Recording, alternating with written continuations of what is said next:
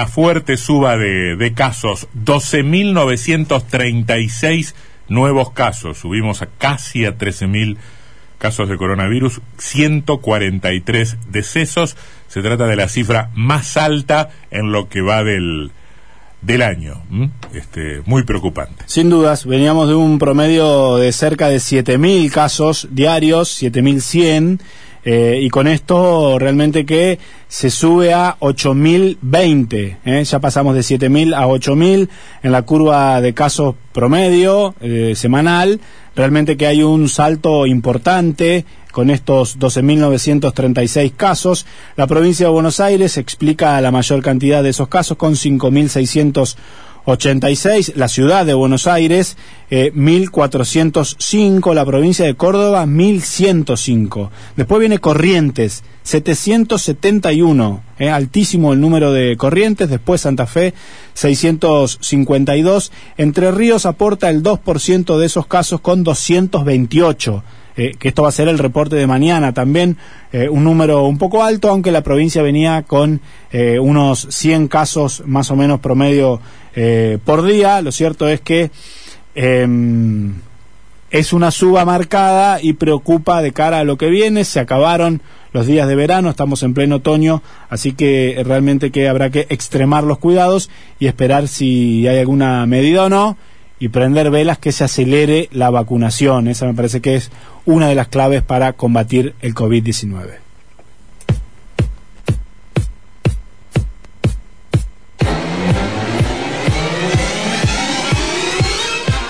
Ahora sí, te hablamos, te hablamos de cine. Teresita recomienda películas porque gracias a Dios es, viernes. es viernes. Thank God it's Friday. Friday. Thank God it's Friday.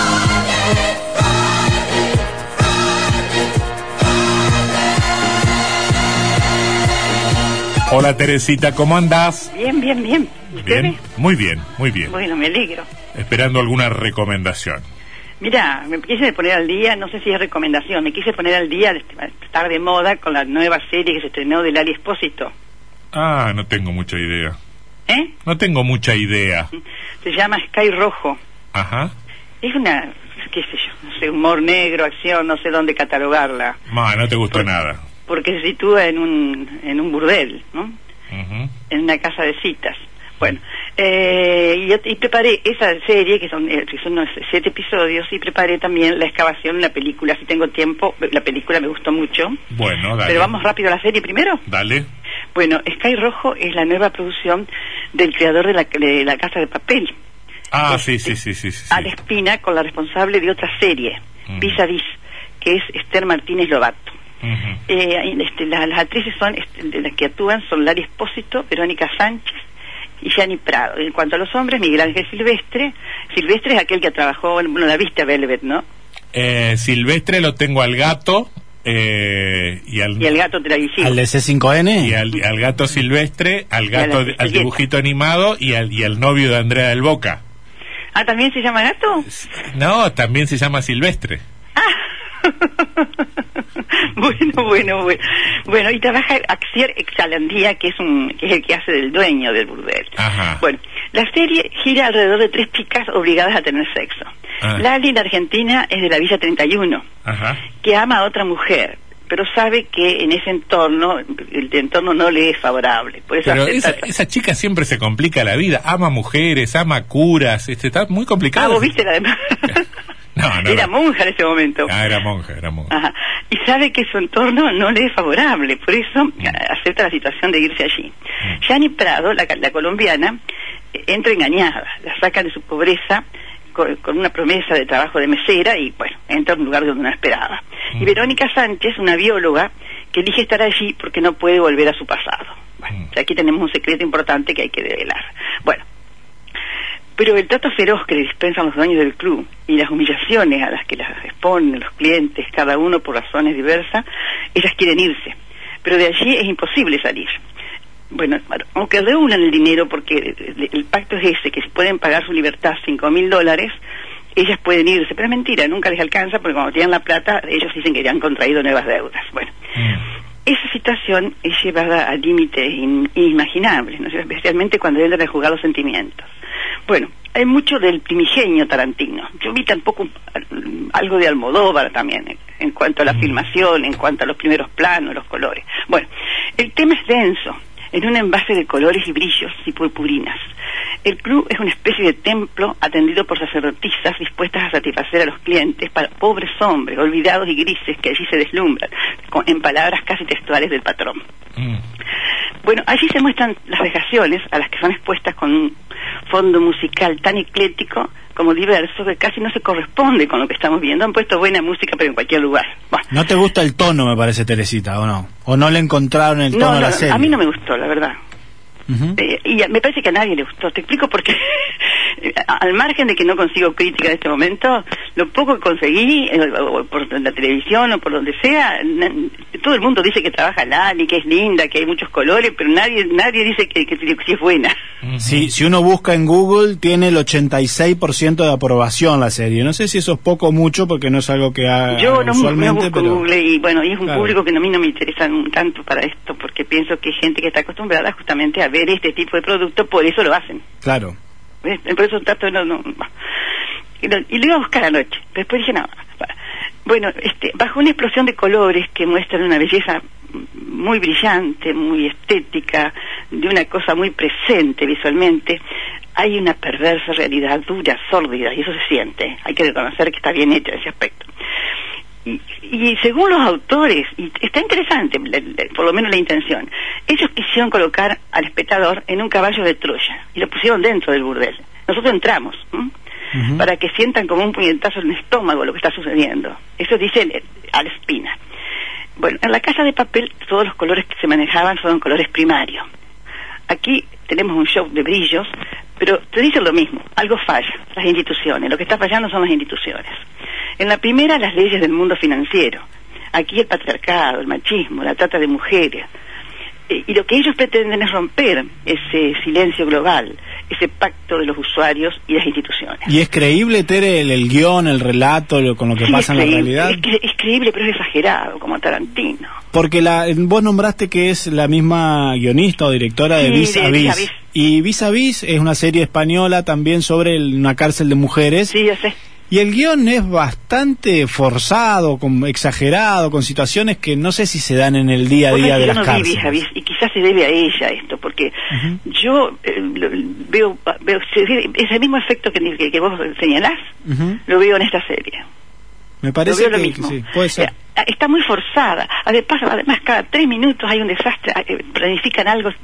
Aparte, hay tanta maldad, tanta crueldad.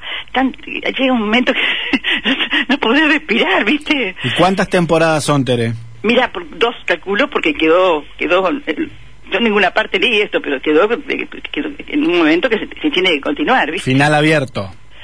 Tiene un final abierto y un final abierto importante.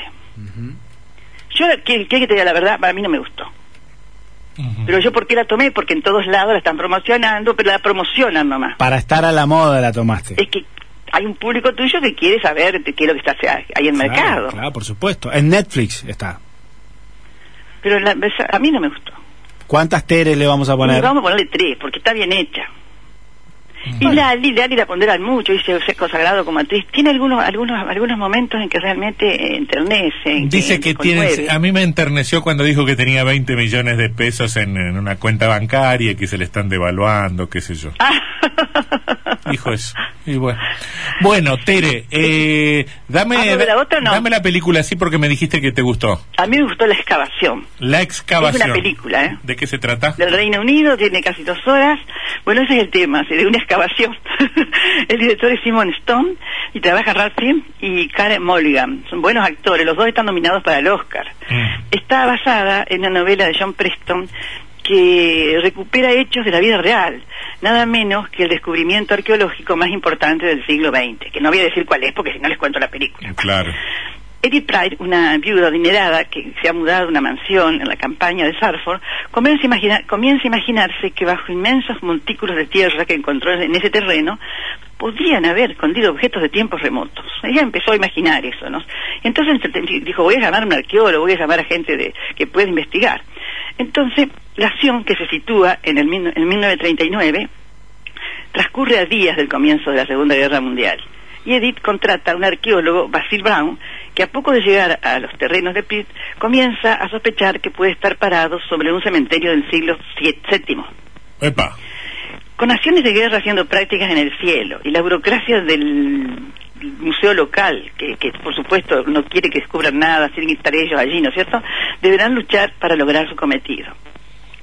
Si bien el fin entrelaza la descripción de época con una aventura de bajo perfil, pero contada con mucha, con mucha versatilidad, habría allí, eh, mm, porque eh, eh, ella piensa que hay allí una nave vikinga sepultada, él piensa que hay un cementerio anglosajón. Mm. Lo- Este, em, lo que también la serie se ocupa de las relaciones humanas, la viuda y su hijo de 10 años, el antropólogo y su mujer, los sirvientes que aportan detalle, est- estudiantes de- de antropología que vienen a ayudarlo, en fin, en fin, hay todo un mundo alrededor de la excavación que enriquecen el perfil de los personajes principales y de la historia. A mí me gustó. ¿A vos te gustó?